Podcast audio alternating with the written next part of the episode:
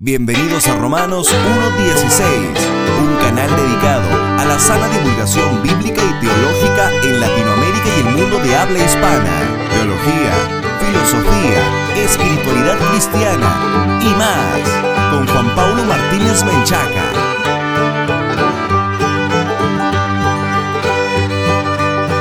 Bienvenidos patrocinadores y amigos a un nuevo programa de Romanos 1.16, el encuentro de divulgación bíblica y teológica para la gloria de Dios, programa consentido de todos los latinoamericanos que aman la infalible, suficiente e inerrante palabra de Dios. Un enorme saludo a toda nuestra amable audiencia que nos escucha a través de la radio y la internet. Este es el primer programa de la serie Reconciliados con Dios esta serie constará de tres episodios. Número uno, la raíz de la enemistad. Número dos, haciendo la paz con Dios. Y número tres, la solución está delante nuestro. En este primer episodio vamos a estudiar la raíz de la enemistad con Dios para poder posteriormente entender de qué se trata cuando la Biblia habla de que somos reconciliados con Dios a través de la fe en nuestro Señor Jesucristo. Por eso, mis amados amigos, les invito a que vayan por sus Biblias, por un pedazo de papel, un lápiz o una pluma, para hacer las anotaciones pertinentes. Amados amigos, abran sus Biblias en 2 Corintios capítulo 5, versículos 18 al 20. 2 Corintios capítulo 5, versículos 18 al 20 dice lo siguiente, y todo esto proviene de Dios, quien nos reconcilió consigo mismo por Cristo, y nos dio el ministerio de la reconciliación, que Dios estaba en Cristo, reconciliando consigo al mundo, no tomándoles en cuenta a los hombres sus pecados, y nos encargó a nosotros la palabra de la reconciliación.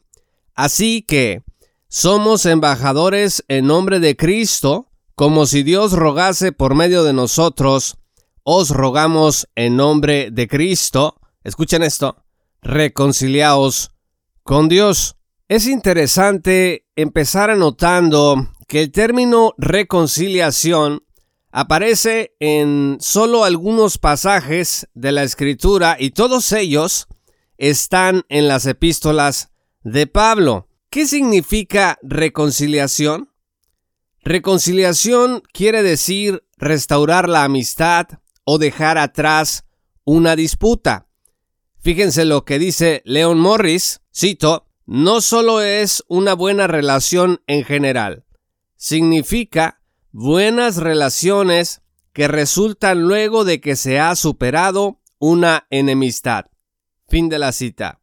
Si alguna vez le ha pasado a usted que después de una muy intensa discusión o crudo distanciamiento con alguna persona, finalmente logra recuperar una buena comunicación y restaurar la confianza, entonces ya puede entender mejor el concepto reconciliación de la Biblia. Si yo le preguntara a usted, estimado escucha, que me dijera del 1 al 10, ¿qué tan frágil considera que es una amistad, ¿qué número elegiría?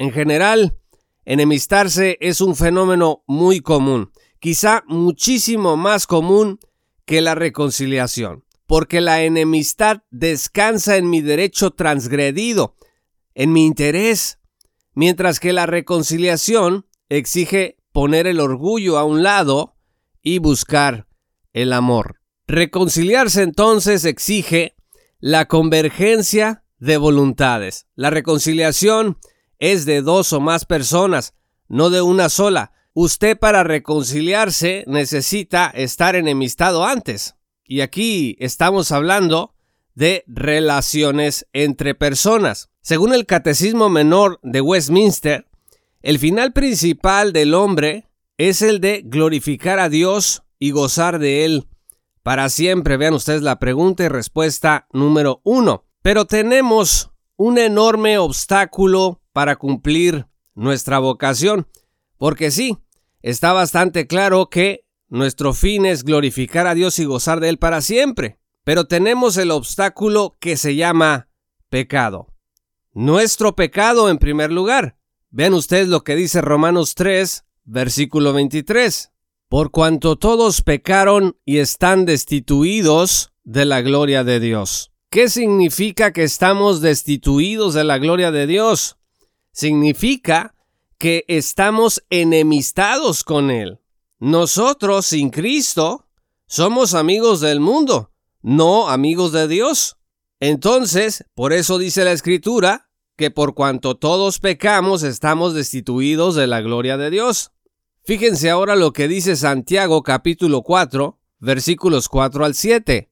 Oh almas adúlteras, ¿no sabéis que la amistad del mundo es enemistad contra Dios? Cualquiera pues que quiera ser amigo del mundo se constituye enemigo de Dios. ¿O pensáis que la escritura dice en vano, el espíritu que Él ha hecho morar en nosotros nos anhela celosamente, pero Él da mayor gracia. Por esto dice, Dios resiste a los soberbios y da gracia a los humildes. Someteos pues a Dios, resistid al diablo, y huirá de vosotros. Y el versículo 8 dice, acercaos a Dios, y Él se acercará a vosotros. Pecadores, limpiad las manos y vosotros los de doble ánimo, purificad vuestros corazones, afligíos y lamentad y llorad, vuestra risa se convierta en lloro y vuestro gozo en tristeza, humillaos delante del Señor, y Él os exaltará. Y estas palabras, amigos, que pueden sonar muy duras, ¿cómo es posible que la voluntad de Dios sea que me aflija, que llore, que la risa ceda a mi llanto y a, y a mi tristeza? Bueno, es que esto está dicho en el contexto de aquellas personas que son amigas del mundo. Por eso la escritura dice, almas adúlteras, ¿no sabéis que la amistad del mundo es enemistad contra Dios?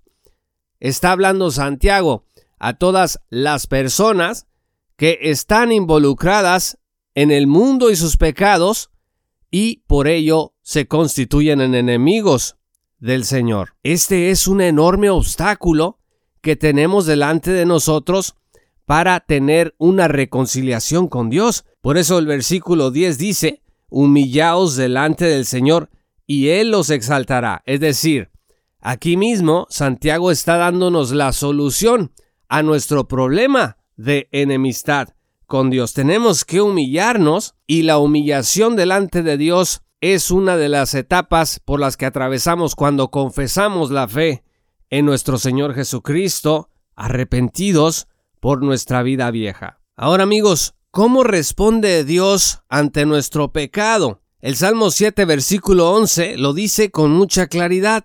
Dios es juez justo y Dios está airado contra el impío todos los días. Repito, Dios es juez justo y Dios está airado contra el impío todos los días. A la gente le gusta pensar que Dios responde con amor cuando violamos su ley, pero eso no es así. Dios responde con su ira. Vean ustedes lo que dice Romanos 1, versículo 18. Porque la ira de Dios, no, no dice aquí, amigos, el amor de Dios. Dice, porque la ira de Dios se revela desde el cielo contra toda impiedad e injusticia de los hombres que detienen con injusticia la verdad. Entonces, es claro que la ira de Dios es la respuesta ante nuestro pecado. No es el amor, no es la amistad. ¿Saben, queridos amigos, a qué responde Dios con amor? Al arrepentimiento, a eso sí. Pero además de nuestro pecado está el pecado del prójimo, que nos afecta, y el pecado con el que nosotros afectamos a los demás. Estamos hablando de obstáculos entre nosotros y la reconciliación con Dios. Por ejemplo, el pecado de un padre o una madre afecta negativamente la vida de los hijos. Un padre enemistado con Dios puede arrastrar a su familia a su misma condición de rebeldía, enseñándoles ya sea con sus actos o con sus palabras que pecar está bien, que Dios no existe o que sí existe, pero que aprueba un estilo de vida impío, es decir, que existe un ídolo en lugar del Dios verdadero de las Sagradas Escrituras. Fíjense lo que dice Éxodo, capítulo 20, versículos 5 al 6. No te inclinarás a ellas ni las honrarás, porque yo soy Jehová tu Dios, fuerte, celoso, que visito la maldad de los padres sobre los hijos hasta la tercera y cuarta generación de los que me aborrecen, y hago misericordia a millares a los que me aman y guardan mis mandamientos. La escritura dice aquí que la maldad de los padres es visitada sobre los hijos hasta la tercera y cuarta generación de los que lo aborrecen. Este versículo, amigos, no significa que Dios castiga en los hijos los pecados de los padres. Está clarísimo en Deuteronomio 24, 16 que no es así. Fíjense lo que dice esta escritura. Los padres no morirán por los hijos, ni los hijos por los padres. Cada uno morirá por su pecado. Entonces, ¿qué significa que Dios visita la maldad de los padres sobre los hijos, pero que al mismo tiempo los hijos no mueren por el pecado de los padres, sino que cada uno muere por su propio pecado? Significa que los pecados de los papás acaban arraigando más la maldad en su simiente.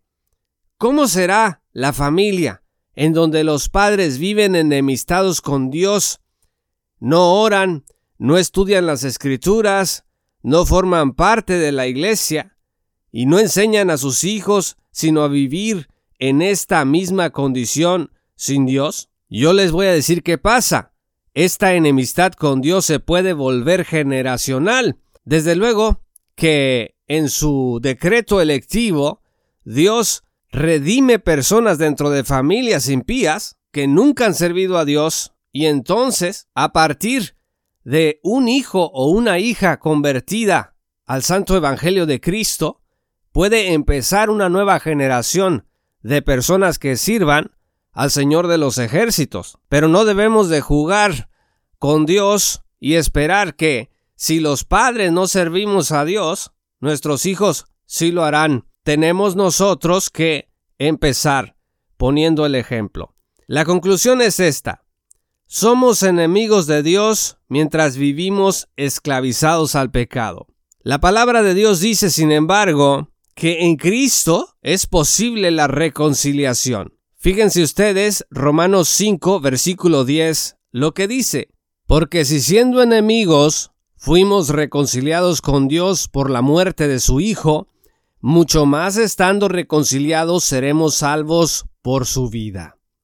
¡Qué hermosa escritura! Y en este mismo sentido, Colosenses 1, versículos 21 al 22 dicen, Y a vosotros también, que erais en otro tiempo extraños y enemigos, dice aquí, en vuestra mente, haciendo malas obras, ahora os ha reconciliado en su cuerpo de carne por medio de su muerte, para presentaros santos y sin mancha e irreprensibles delante de Él. Esta palabra de Dios nos dice de manera diáfana que la reconciliación solo fue posible por medio de la muerte de Cristo y que el objetivo de la reconciliación con Dios no es que sigamos viviendo como antes, sino que de ahí en adelante nos presentemos santos y sin mancha irreprensibles delante de Dios. Amigos, el pecado genera la hostilidad de Dios, pero la fe en Jesús produce fruto de justicia para vida eterna. Dios es perfecto, Dios es inmutable, Dios no tiene nada que cambiar, somos nosotros los que tenemos que cambiar. Es en nosotros que está el obstáculo a superar para terminar con la enemistad y estar finalmente en paz con Dios. El hombre está llamado pues al arrepentimiento y a la fe. Fíjense lo que dice el doctor Charles Riley al respecto. Cito, cuando un hombre cree, entonces su estado de alienación de Dios se cambia por un estado en donde se convierte en miembro de su familia. Fin de la cita. Pero ¿cómo es que exactamente tiene lugar esta reconciliación con Dios? ¿Cuáles son los detalles que la palabra de Dios nos enseña sobre esta obra maravillosa de reconciliación? Pues sobre este tema crucial hablaremos en el siguiente episodio. Muchas gracias a todos los amigos y a los patrocinadores por escuchar este programa. Si aún no eres patrocinador, te invito a que lo hagas en www.patreon.com diagonal J. Paulo Martínez. Vas a acceder a recursos y a materiales exclusivos que te permitirán estar mejor equipado para enfrentar los desafíos que presenta la posmodernidad. No olvides visitar nuestro sitio web oficial en www.jpaulomartinez.com y también nuestro sitio exclusivo de programas podcast www.podcast.jpaulomartinez.com. Únete a nuestro grupo de amigos de Romanos 1.16 en Facebook. Yo soy Juan Pablo de Romanos 1.16. Muchas gracias por escuchar este programa. Que Dios los bendiga hasta que volvamos a encontrarnos. Esto fue Romanos 1.16 con Juan Pablo Martínez Menchaca. Únete como patrocinador y apoya la sana divulgación bíblica y teológica en América Latina Búsquenos y síguenos en nuestro sitio web oficial, redes sociales y otras.